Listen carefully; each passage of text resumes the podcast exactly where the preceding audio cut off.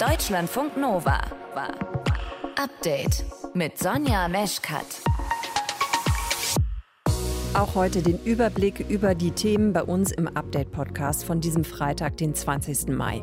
Wir sprechen über die Affenpocken. Die sind mittlerweile angekommen in Deutschland. Es gibt einen Fall in München. Dem Patienten, dem geht es offenbar gut. Der musste bislang auch nicht mit speziellen Medikamenten oder so behandelt werden. Der ist jetzt im Krankenhaus wegen dieser möglichen Ansteckungsgefahr isoliert.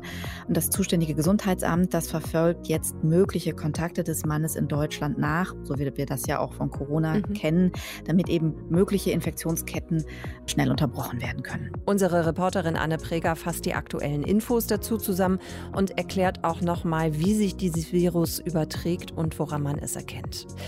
Ich kannte die bisher eigentlich immer nur so von äh, verrückten Menschen, die das dann auf YouTube hochgeladen haben, meistens vorne befestigt irgendwo im Auto, so Dashcams. Aber Dashcams gibt es auch für Fahrräder. Johannes Döbbelt, unser Nova-Reporter, hat dazu heute recherchiert. Dashcams für Fahrräder. Johannes, was können die denn? Ja, die können eben auch das filmen, was du so äh, machst. Also deine Fahrt kannst ja. du entweder vorne anbringen an den Lenker oder hinten äh, ins Rücklicht direkt integrieren. Und für den Fall, dass du einen Unfall haben solltest und es vielleicht auch keine Zeugen gibt, ähm, die irgendwie deine Version bestätigen, kann natürlich so eine Kamera schon hilfreich sein. Aber man muss halt so ein paar Dinge äh, beachten, weil man darf jetzt nicht einfach so alles filmen. Und warum man das nicht alles so darf, das wird euch der Johannes auch gleich noch erklären in dieser halben Stunde Podcast. Ihr hört zu, das ist schön. Deutschlandfunk Nova. Weltweit vermelden verschiedene Länder Infektionen mit dem seltenen Affenpockenvirus. Seit heute gibt es auch einen Fall in Deutschland. Ein Mann wird in München in einem Krankenhaus behandelt. Über den aktuellen Stand spreche ich jetzt mit Deutschlandfunk Nova Reporterin Anne Preger. Anne, was weiß man über diesen Fall in München? Also dem Patienten, dem geht es offenbar gut. Der musste bislang auch nicht mit speziellen Medikamenten oder so behandelt werden. Der ist jetzt im Krankenhaus wegen dieser möglichen Ansteckungsgefahr isoliert.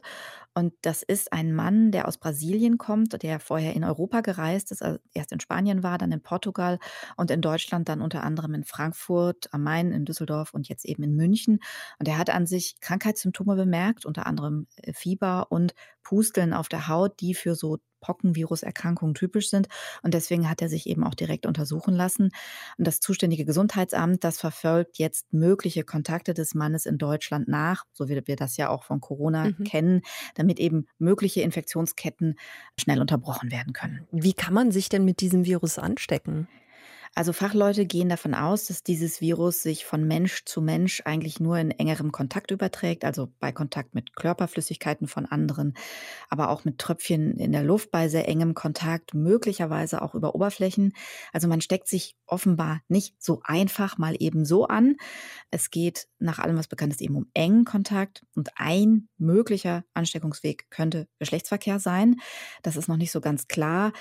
Bislang wurden in den betroffenen Ländern nach Angaben der Weltgesundheitsorganisation vor allem Infektionen bei Männern bekannt, die mit anderen Männern Sex haben.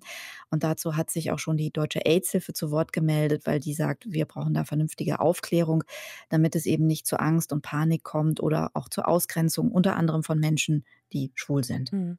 Wie heftig ist es denn, wenn man Affenpocken bekommt?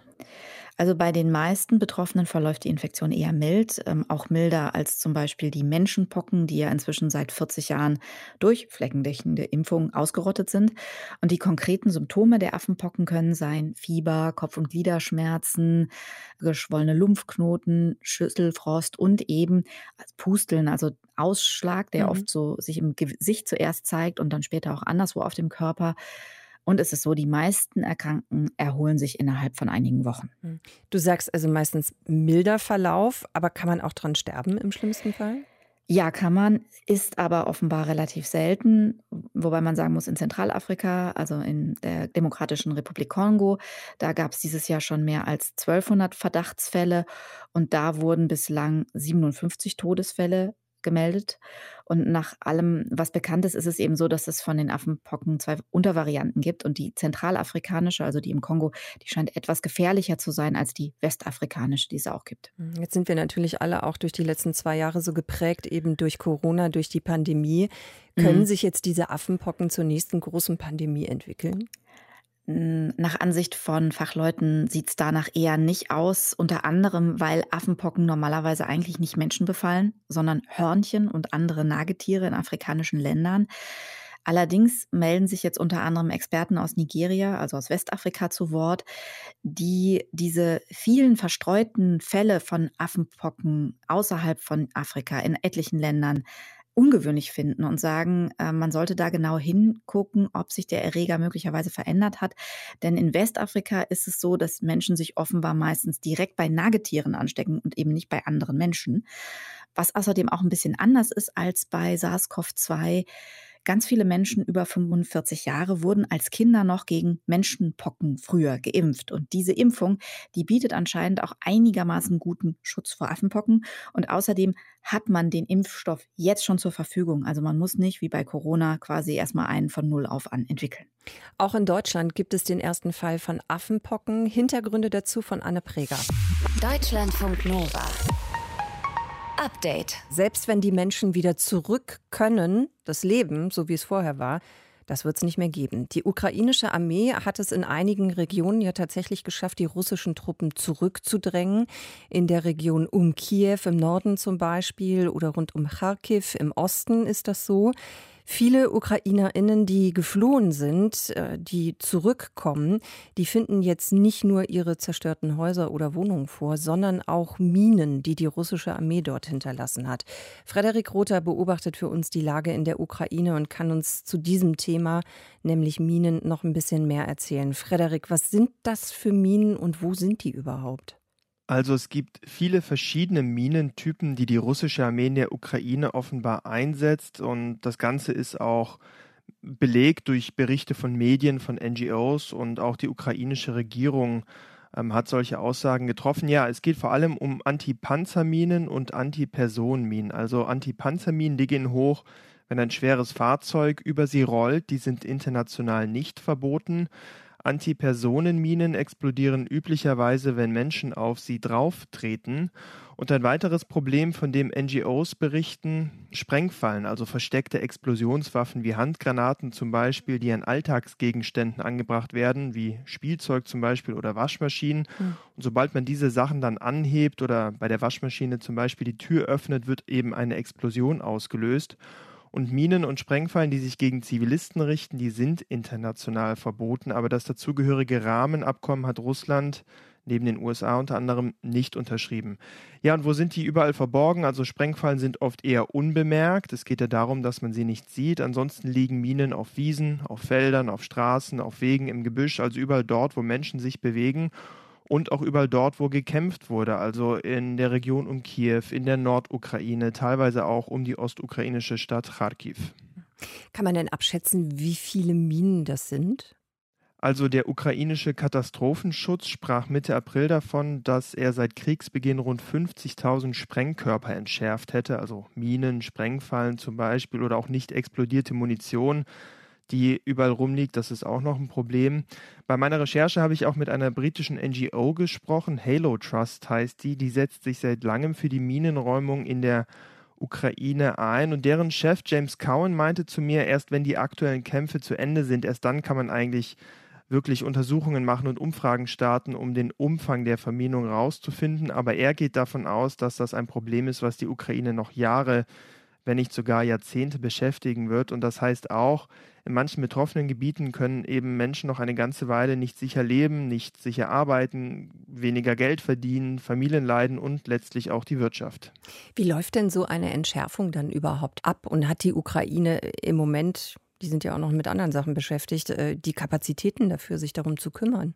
Also das ist ein längerer und auch komplexer Prozess. James Cowan von der britischen NGO Halo Trust, der hat mir erzählt, wie das geht. Als erstes reden wir mit den Menschen, um zu erfahren, wie das Problem genau aussieht. Dann machen wir eine technische Untersuchung, um die exakten Orte der Minen herauszufinden.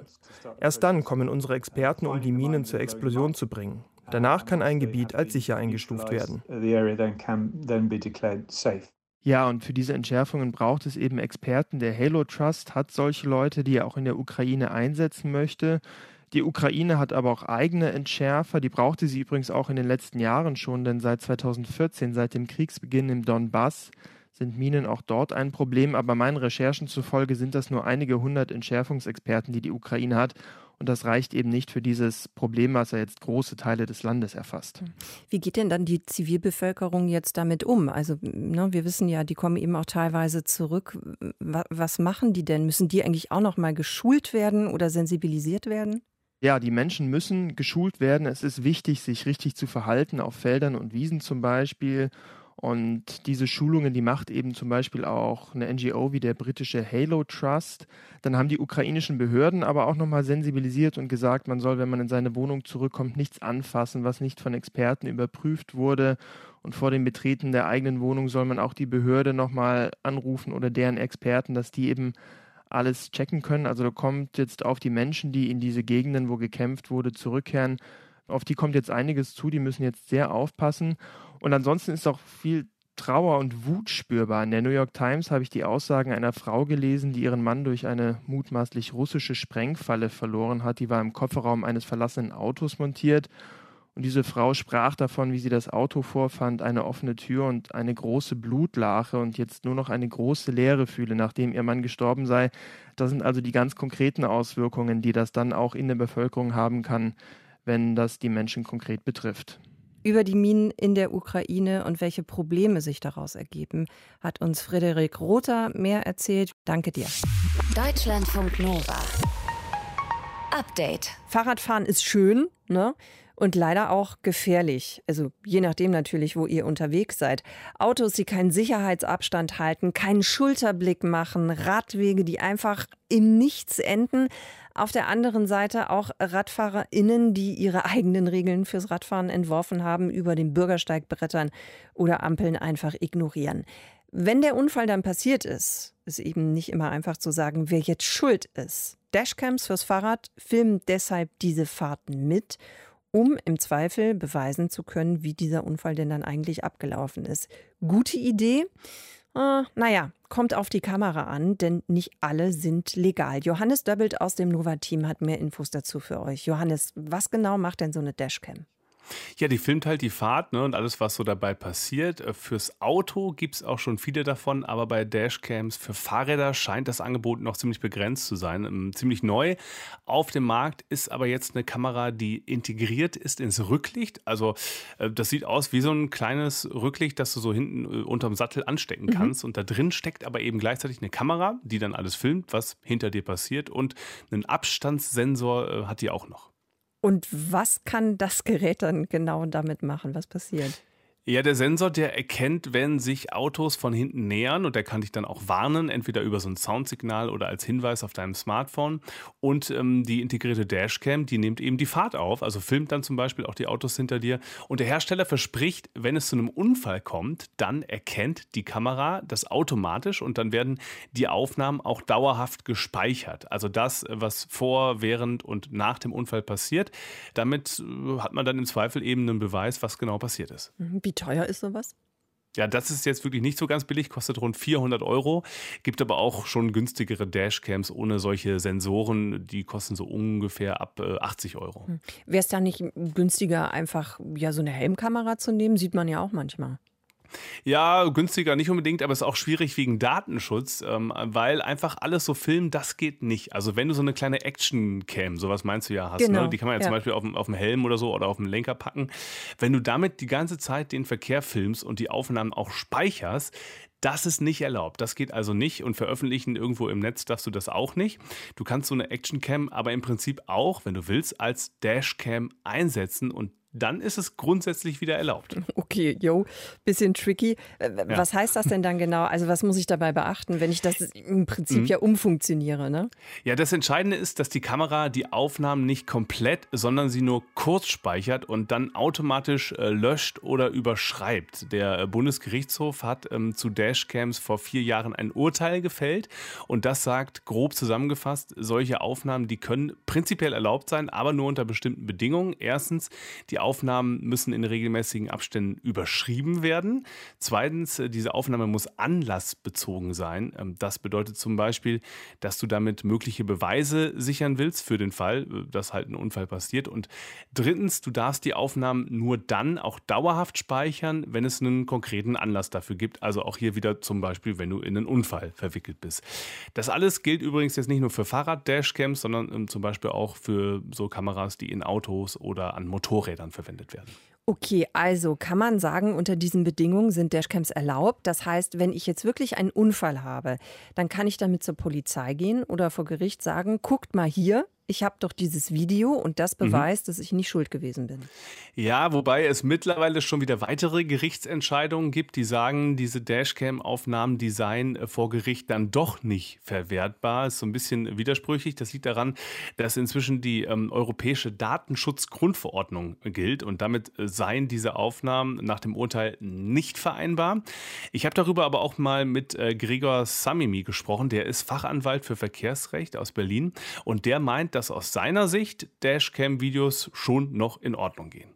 Wir müssen in dieser konkreten Situation eine Abwägung treffen äh, zwischen den Interessen eines möglicherweise schwer verletzten Radfahrers äh, und den Interessen eines ähm, möglicherweise rechtsabbiegenden Fahrzeugführers.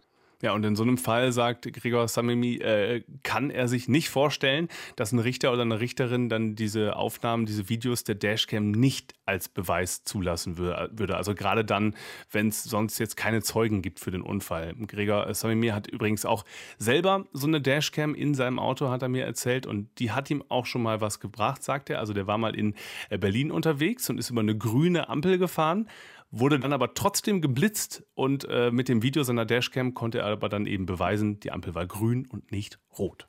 Dashcams fürs Fahrrad und auch fürs Auto, was sie bringen und äh, wann man sie einsetzen darf, das hat euch Johannes Doppelt erklärt. Deutschlandfunk Nova.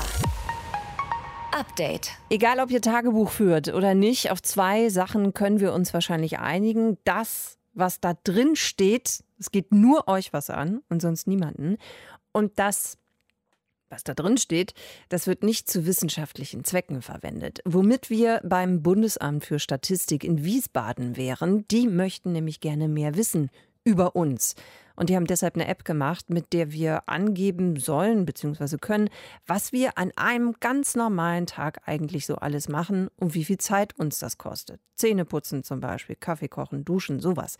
Okay, nur warum wollen die das wissen? Und was machen die am Ende damit? Martin Krinner hat die Infos. Wann stehst du morgens auf? Wie viel Zeit verbringst du mit Kaffee kochen und Frühstücken? Wie lange brauchst du im Bad? Und wie lange für den Weg zur Uni oder Arbeit? Wann machst du Mittagspause? Und wann kommst du wieder heim? Spielst du dann Tennis oder Fußball, Klavier oder Gitarre oder verbummelst du deine Freizeit einfach im Park? Und abends gehst du dann ins Restaurant oder in die Kneipe oder kochst du dir selber was? Und wenn ja, wie lange dauert es, bis dann was Essbares auf dem Tisch steht? Das alles interessiert nicht nur dich und deine Freunde oder deine Familie, sondern auch das Bundesamt für Statistik. Wie verbringen die Leute eigentlich ihre Zeit? Die Zeitverwendungserhebung, kurz ZVE, ist eine freiwillige Befragung von Haushalten in Deutschland. Sie wird durchgeführt, um ein realistisches Bild über die Zeitverwendung der Menschen zu bekommen. So wirbt das Amt in einem Video um freiwillige Testpersonen. Und das hört sich jetzt ganz schön nach Big Brother und Datenkraken an, aber es dient der Wissenschaft. Und es ist freiwillig und zeitlich befristet.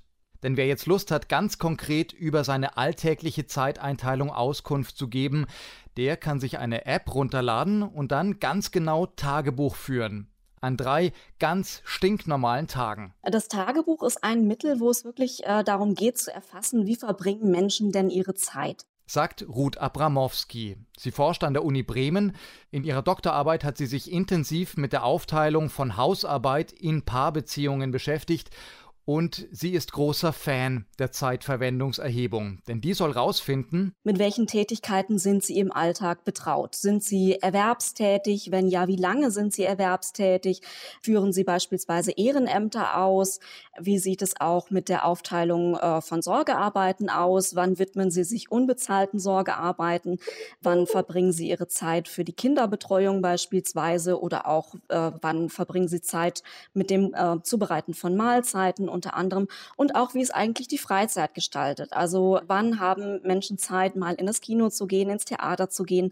Also all das sind unterschiedliche Bereiche der Zeitverwendung. Wie verbringen und leben wir entsprechend den Alltag? Das heißt, die Personen geben direkt in eine App ein, wann sie welche Arbeiten gemacht haben. Das Statistische Bundesamt möchte jetzt am liebsten Daten aus allen Bevölkerungsbereichen sammeln. Von Paaren und Familien, aber auch von Singles, Schülern und Studierenden oder von Senioren. Und all diese Daten werden dann anonym weitergegeben. Denn dem Statistischen Bundesamt geht es ja natürlich nicht darum, uns als Person besser kennenzulernen, sondern im Endeffekt werden die Daten für die Wissenschaft erhoben. Der Deutsche Frauenrat zum Beispiel interessiert sich dafür, wie die Verteilung von bezahlter und unbezahlter Arbeit zwischen den Geschlechtern aussieht.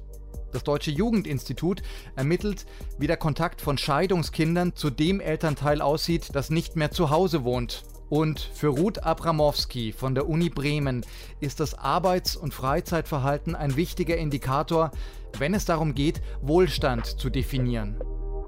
Na, wir gehen davon aus, dass ähm, Wohlstand von Bevölkerung eben nicht nur über ökonomische Kennzeichen wie beispielsweise das Bruttoinlandsprodukt erfasst werden kann, sondern dass die, das Verbringen der jeweiligen Zeit wirklich auch ein Wohlstandsindikator ist. Und nicht zuletzt braucht auch die Politik diese Daten, um zum Beispiel nachvollziehen zu können, ob bestimmte Regelungen und Gesetze auch tatsächlich die Ergebnisse bringen, wegen denen sie erlassen wurden. Also wenn beispielsweise die Bundesregierung sich dafür entscheidet, mehr Investitionen in Kitas vorzunehmen, dann können wir natürlich mittels dieser Daten entsprechend evaluieren, was hat es denn für Auswirkungen auf Paarbeziehungen beispielsweise, wie sie dann entsprechend ihre äh, Zeit aufteilen. Und deswegen hat Deutschland jetzt gesagt, es ist ganz wichtig, dass wir diese Erhebung auf eine gesetzliche Grundlage stellen. Also, ob wir es nun wollen oder nicht, wie wir unsere Zeit verbringen, ist politisch. In den allermeisten Fällen merken wir nur nichts davon. Deutschlandfunk Nova. Update. Wenn der Tank leer ist, dann ist es aktuell überhaupt gar kein Problem für entspannte 80 bis 100 Euro zu tanken. Sprit ist wahnsinnig teuer im Moment. Ab dem 1. Juni bis Ende August soll es aber günstiger werden. Das gehört zum Entlastungspaket der Regierung, damit wir alle die wir Auto fahren, durch die Energiekrise kommen. Der Liter Benzin soll dann im Schnitt 35 Cent weniger kosten als jetzt. Bei Diesel sind es rund 16 Cent. Die Verbände der Tankstellenbetreiber warnen, dass das für ihre Branche nicht ganz ohne ist und dass der Sprit knapp werden könnte. Was an der Tankstelle gerade los ist, ich habe nachgefragt bei Kai Christian Bayerl, der hat eine Tankstelle in Nürnberg. Herr Bayerl, ist es clever, am 1. Juni dann direkt zur Tanke zu fahren, um den Tank voll zu machen, oder sollte man das besser verschieben? Ja, also ich würde jetzt sagen, dass es anfänglich, also man muss nicht gleich am 1. Juni jetzt versuchen, hier seinen Tank voll zu machen, äh, inklusive Benzinkanister am besten, das muss jetzt nicht sein, weil es ist schon so, dass auch wenn es anderweitig heißt, aber erstmal die Benzinversorgung äh, für uns schon gesichert ist. Es kann natürlich sein, wenn jetzt äh, jeder an die Tankstelle rennt und jeder seine Benzinkanister noch äh, nebenbei voll macht, äh, dass es vielleicht kurzfristig mal zu einer ganz kleinen Knappheit kommen könnte, aber im Prinzip ist eigentlich genug vorhanden. Es wird nur davor gewarnt, das ist eine reine, reine Vorsorgewarnung, aber im Endeffekt, das sage ich ja mal, muss man jetzt auch nicht am Anfang wirklich hinfahren. Es reicht auch, wenn man dann eine Woche später oder was hinfährt. Äh, das ist auch kein Problem. Also da ist die Versorgung auch schon noch gedeckelt. Es kann der halt sein, wenn zwei Monate lang durchweg nur noch jeder voll tankt. Man weiß es nicht. Es ist halt so, dass natürlich die Benzinpreise sich jetzt zwar senken, aber es ist so, dass die Mineralkonzerne natürlich teuer eingekauft haben. Mhm. Die müssen das Zeug ja auch wieder loskriegen. Und dadurch äh, tun die sich jetzt mit dem Zukauf etwas schwer gerade. Das ja. ist, glaube ich, so ein bisschen der Hintergrund hinter dem Ganzen. Ja, genau. Deswegen nochmal die Nachfrage. Also, wenn wir mal auf die Verbraucherzentrale NRW gucken, die rät ja den Tank kurz vorm 1. Juni auf jeden Fall nicht mehr komplett leer zu fahren. Und die Branchenverbände waren ja eben auch vor dieser Spritknappheit. Sie sagen, naja, so schlimm wird es wahrscheinlich äh, nicht werden. Das heißt, Sie an Ihrer Tankstelle jetzt zum Beispiel rechnen jetzt nicht damit, dass ihre Tanks, die sie da irgendwie unten im Boden haben, dass die leer werden könnten? Nein, gehe ich jetzt nicht davon aus, weil wir ja auch dementsprechende Verträge mit den Mineralölgesellschaften haben, dass äh, wir müssen ja auch Sprit verkaufen können und dass dementsprechend wir auch liefern können müssen als Tankstelle. Natürlich ist es halt so wegen dieser ähm, Deckelung, dass, wie gesagt, die sich mit den Zukäufen gerade etwas schwer tun und deswegen warnen die halt davor, dass es eine eventuelle kurze Knappheit geben könnte, aber das kann nur passieren, wenn jetzt wirklich jeder losstürmt und wenn alles alle, voll macht, ja. genau was geht, ja, und jeder noch fünf Benzinkanister mitbringt beispielsweise, dann könnte das eventuell sein, ja. Ja, mal gucken, wie viele Menschen unser Gespräch hören und ob sich das dann tatsächlich ein bisschen verteilt dann am Anfang Juni. Ja. Wie haben denn die hohen Spritpreise bisher eigentlich Ihr Geschäft an der Tankstelle verändert? Was bemerken Sie da? Hm, ja, also wir als Betreiber, als Tankstellenbetreiber selber haben da eigentlich große Probleme momentan. Es ist nämlich so, Corona war vorbei, ja, dann haben wir gedacht, unser Geschäft tut sich dementsprechend etwas erholen. Dann gingen die Spritpreise, ging es dann da los. Es ist halt so bei uns als Betreiber, Sie müssen sich vorstellen, wir verdienen halt immer bloß pro Liter. Wir verdienen also nicht an dem Spritpreis per se, also selbst wenn der 2,30 kostet, da haben wir trotzdem immer dieselbe Marge quasi. Also wir haben davon überhaupt nichts und deswegen ist es für uns umso schlechter natürlich, wenn der Spritpreis recht hoch ist, weil dann kommen A, weniger Leute an die Tankstelle, B, die Leute, die dann an die Tankstelle kommen, Sie haben es gerade so schön anmoderiert, die lassen mal schnell 80 bis 100 Euro da. Mhm. Bekannter von mir sagt, er hat immer 50 Euro getankt und er merkt es, weil er halt weiter in die Arbeit muss, er merkt es einfach in seinem Geldbeutel. Und das sind solche Sachen, dann, ähm, wir verdienen, wie gesagt, am Sprit nicht wirklich, also wenn dann bloß pro Liter halt natürlich. Und wir leben von den Zusatzverkäufen viel. Also, und wenn Sie jetzt für 100 Euro tanken, äh, dann überlegen Sie sich schon noch einmal, ob Sie jetzt noch einen Maßriegel mitnehmen oder äh, irgendein Getränk oder irgendwas. Ne? Hm. Was machen Sie denn dann jetzt eigentlich, um durch diese ja, Spritpreismisere für sich selbst zu kommen? Wir machen verschiedene Aktionen. Ähm, wir haben zum Beispiel bei uns eine Waschanlage, wo wir uns sehr gut drum kümmern. Da kommen dann auch sehr viele Leute, wo wir dann die mit Aktionen und so weiter ranziehen. Dann versuchen wir mit Blumen aus der Region, die speziell lang halten und mit Bonbonverteilung hinten an der Waschanlage und ein bisschen, ähm, ja, sage ich mal, speziellem Service, versuchen wir halt so ein bisschen dann zumindest unsere Stammkunden und die Kunden, die kommen halt ein bisschen zu ja, sage ich einmal so zu bedienen, äh, dass die auch gerne wiederkommen und dass wir so vielleicht etwas Stammkunden generieren, die dann, ja, vielleicht, dass die dann wenigstens zu uns dauerhaft kommen. Und so machen das viele Tankstellen. Die versuchen schon irgendwie dann natürlich entgegenzuwirken, weil auch je, Sie wissen ja selber, alles wird teurer und äh, bei uns ist es genauso. Also unsere Preise steigen immens, ja, äh, egal ob es bei uns die Lieferantenkosten sind oder ob es jetzt die Strompreise sind oder ob es äh, um Öl geht, egal was. Also es gibt keinen Bereich, wo wir auch nicht Preiserhöhungen bekommen und die geben wir aber auch nicht an die Kunden weiter. So, trotzdem müssen wir schauen, dass wir überleben. Also das ist so gerade ein bisschen ein schmaler Grad für uns. Der Sprit ist teuer, wird wieder günstiger ab Juni. Dann, wie die Situation ist für einen Tankstellenbetreiber. Ich habe darüber gesprochen mit Kai Christian Bayer. Der hat eine Tankstelle in Nürnberg. Deutschlandfunk Nova. Update. Immer Montag bis Freitag auf deutschlandfunknova.de und überall, wo es Podcasts gibt. Deutschlandfunk Nova.